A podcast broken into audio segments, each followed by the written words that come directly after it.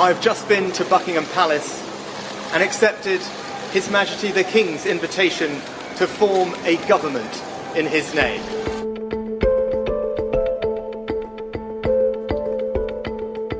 Este é Rishi Sunak, o novo primeiro-ministro do Reino Unido, em sua primeira declaração após ser confirmado na liderança política do país.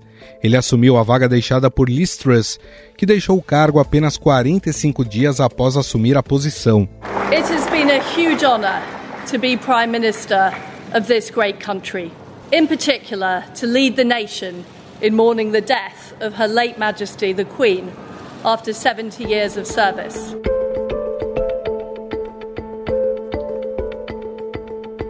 Truss anunciou sua renúncia por conta de um polêmico plano econômico que previa cortes severos de impostos e poucas propostas para cobrir o rombo no orçamento do país.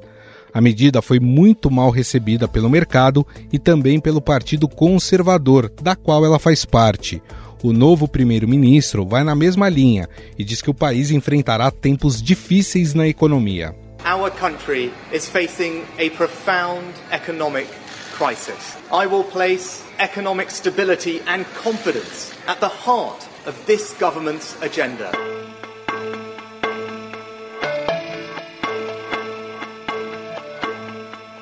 Sunak disse que o Reino Unido, que tem crescimento baixo e inflação acima dos 10%, ainda sofre os efeitos da pandemia e da guerra na Ucrânia.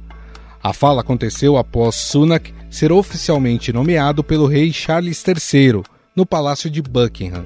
Aliás, essa é a primeira vez que o monarca empossa um primeiro-ministro desde que assumiu o trono depois da morte da sua mãe, a rainha Elizabeth. Uma outra curiosidade: Sunak é o primeiro líder não branco do Reino Unido. Ele é filho de um médico e de uma farmacêutica e neto de indianos que migraram da África Oriental. Em entrevista para a TV britânica, Sunak revelou que ele e a família sofreram racismo. Quando era adolescente, ele e o irmão foram chamados por termos ofensivos enquanto comiam em uma rede de fast food. As a British Asian, of course I know that racism exists in our country.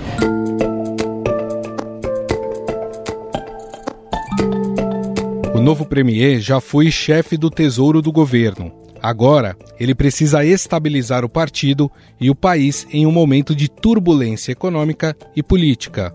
A crise é tão grande que só este ano o Reino Unido já teve três primeiros ministros.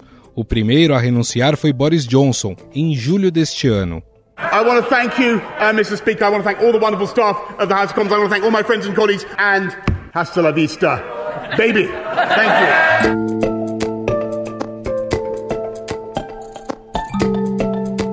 A renúncia se deu após o escândalo de ter indicado um deputado conservador a um cargo importante no governo, mesmo sabendo que haviam denúncias de assédio sexual contra o parlamentar. Apesar de estar relacionado à ala mais à direita do partido, Sunak não se encaixa totalmente em nenhuma das facções sectárias. O novo premier se posicionou a favor do Brexit, mas se opôs aos cortes de impostos propostos por Truss, alertando que a medida provocaria caos no mercado. Because I'm a conservative like you, I want to cut taxes, and I think tax cuts can drive growth, but only if we cut the right ones.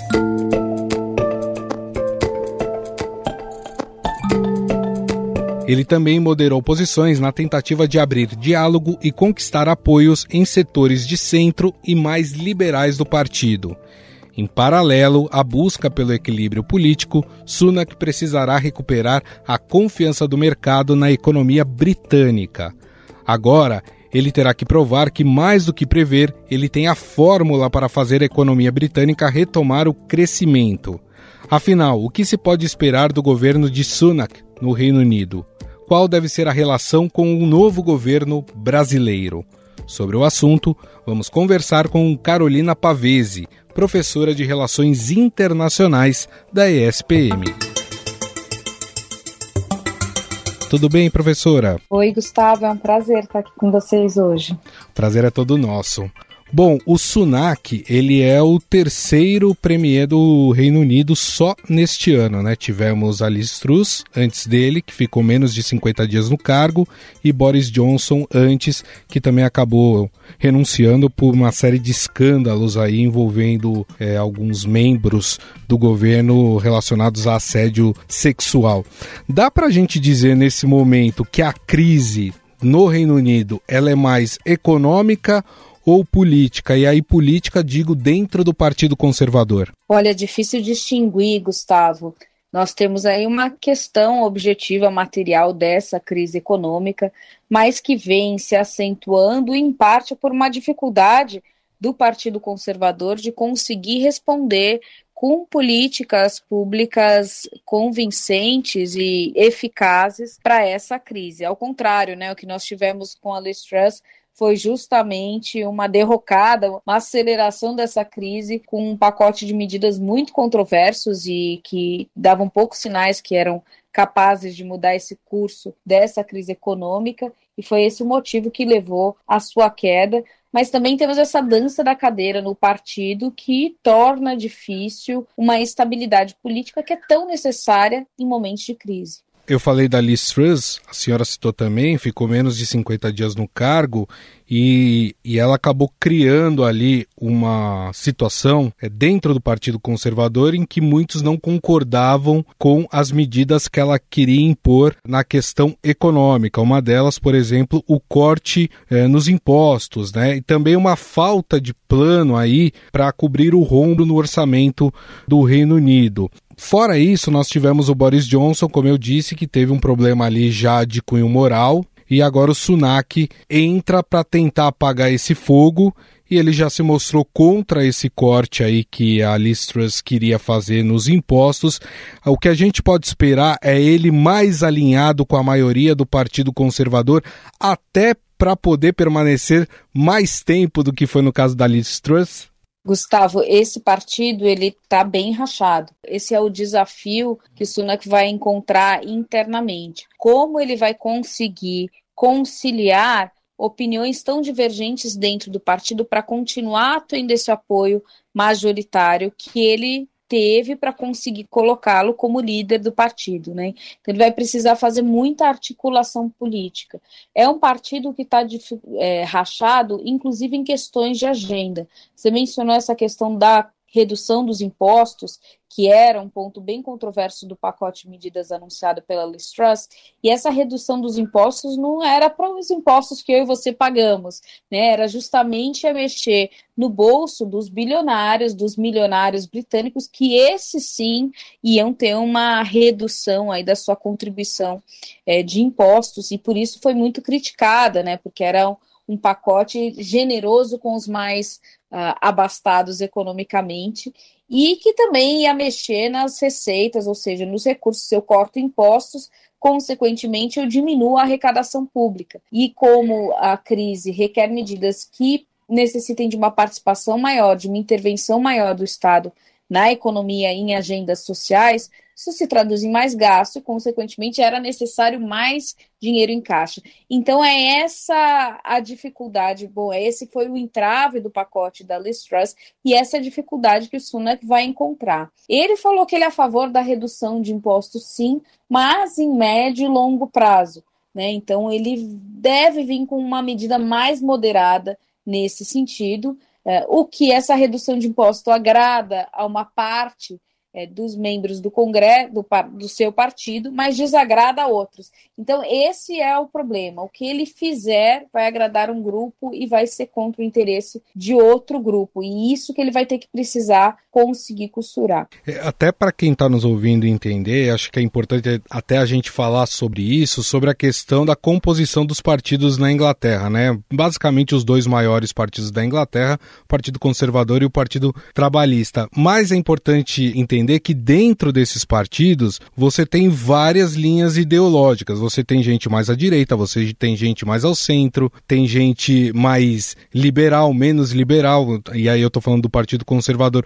Um pouco diferente aqui no Brasil, que a gente tem essas legendas um pouco mais estigmatizadas, né? Ah, o PL de Jair Bolsonaro é de direita, o PT do Lula é de esquerda. Dentro desses dois grandes partidos da Inglaterra, você tem várias linhas ideológicas, né, professora? Exato. Acho que um bom paralelo, Gustavo, são os Estados Unidos para a gente pensar essa questão entre republicanos e democratas, uhum. que tem sempre alternado o poder, né? No Reino Unido é a mesma coisa. A gente tem essa alternância entre o Partido dos Conservadores, que é também chamado de Tories, e o Partido Trabalhista, que é chamado de Labour, e eles têm se alternado, mas desde 2010 quem tem ocupado a maioria no Congresso e, consequentemente, tem a prerrogativa de indicar o primeiro-ministro, é o Partido dos Conservadores. E aí, como você pontou muito bem, vai haver essas grandes divergências. Nós temos também no Reino Unido outros partidos, então vai ter um terceiro partido que é expressivo, mas que não tem capacidade de competir com esses dois gigantes,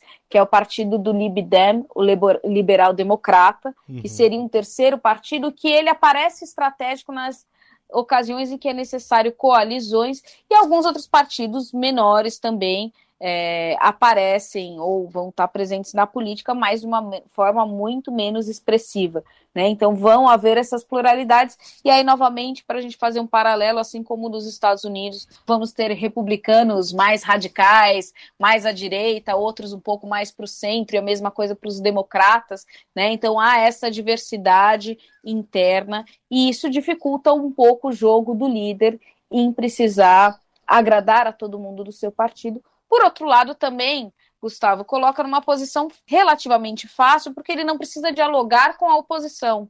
Né? Ao uhum. contrário do que nós temos no Brasil, que é necessário você articular uma base de apoio com vários partidos te aliando e ficar monitorando constantemente a agenda de todos esses partidos que compõem a base de um governo. Lá não, se você tem a maioria no Congresso, você pode simplesmente fazer oposição, no caso os trabalhistas, e defender a agenda do seu partido. Né? E o fato do Sunak ele ser um descendente de indiano, assumir o cargo democrático do Reino Unido mais alto do país. Isso tem também uma simbologia, digo isso porque o Partido Conservador foi o partido que apoiou e vendeu o Brexit né, para o Reino Unido.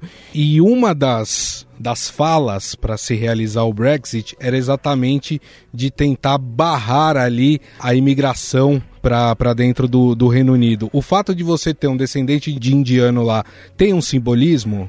Sim e não, Gustavo. Vamos lá. É, esse simbolismo ele é um simbolismo visual, quantitativo no sentido de mostrar que é, pela primeira vez a gente vai ter um primeiro-ministro que vem de origem indiana, embora ele se afirme muito como britânico, ele nasceu na Inglaterra, estudou na Inglaterra, então ele fala que a descendência dele é indiana e é casado com uma indiana mesmo, né? Mas ele se vê como um inglês. Ele é hindu, que isso também é um aspecto importante, é a primeira vez na história do Reino Unido onde nós temos um primeiro-ministro que não é cristão, então isso também é emblemático e é importante. Mas isso seria mais relevante se essas questões fossem questões que permeassem a agenda do Sunak. O que, que eu quero dizer com isso? Ele se coloca muito mais como um britânico aristocrata, né? Ele vem de, dessa origem indiana, mas ele não é um descendente de indiano comum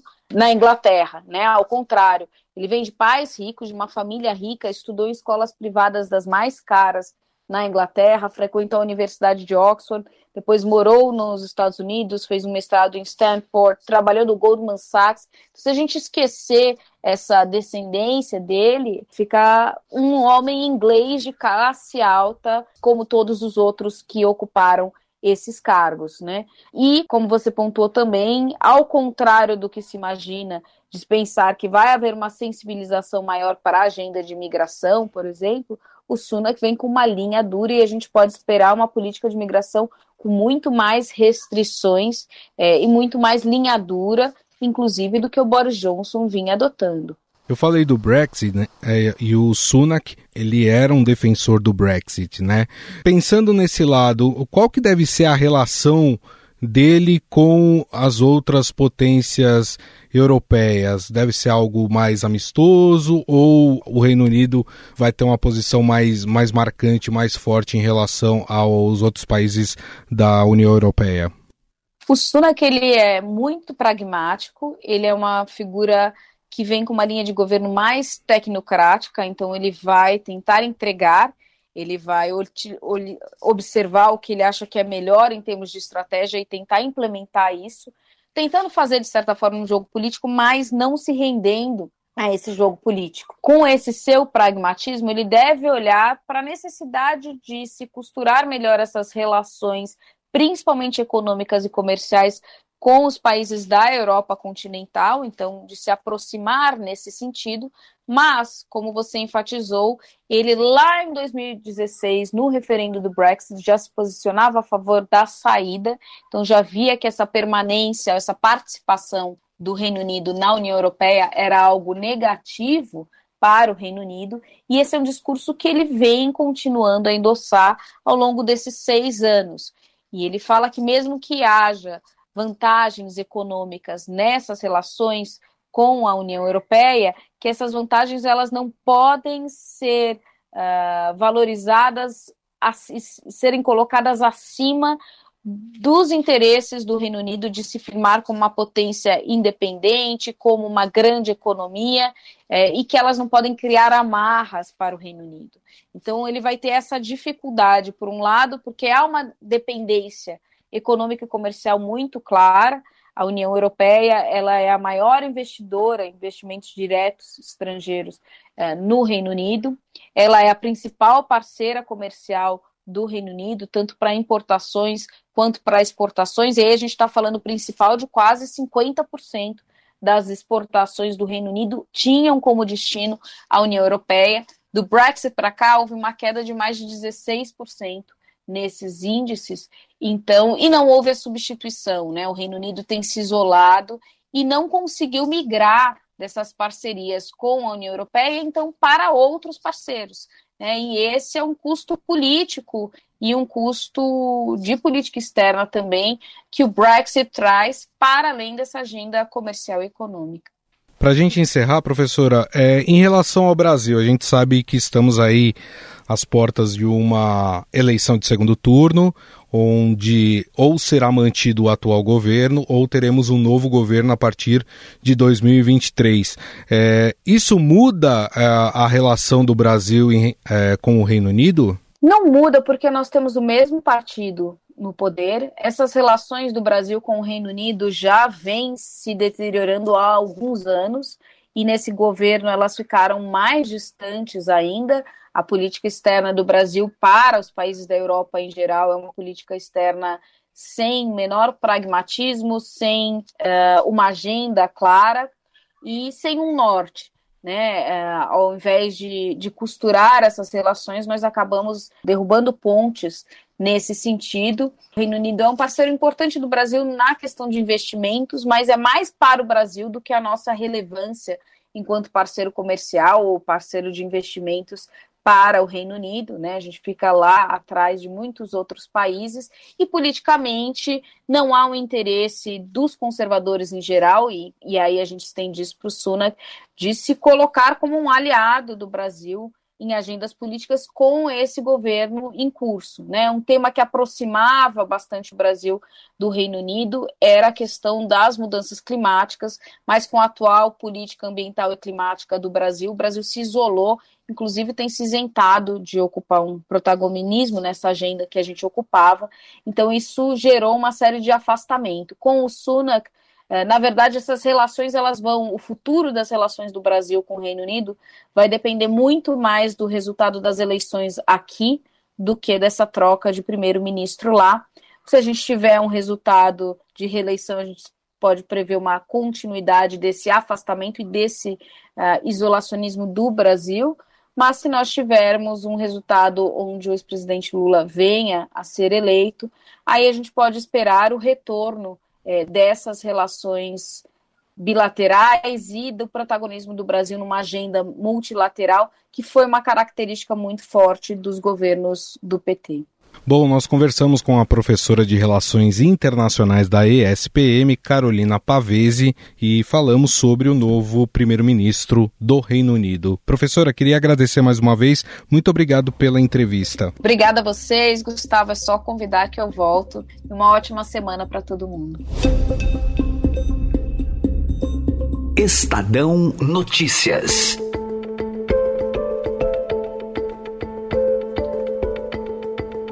O Estadão Notícias desta quarta-feira vai ficando por aqui. Contou com a apresentação minha, Gustavo Lopes. O roteiro, produção e edição são minhas, de Jefferson Perleberg, Gabriela Forte e Alex Braga. A montagem é de Moacir Biasi. Mande seu comentário para o nosso e-mail podcast@estadão.com. Um abraço e até mais.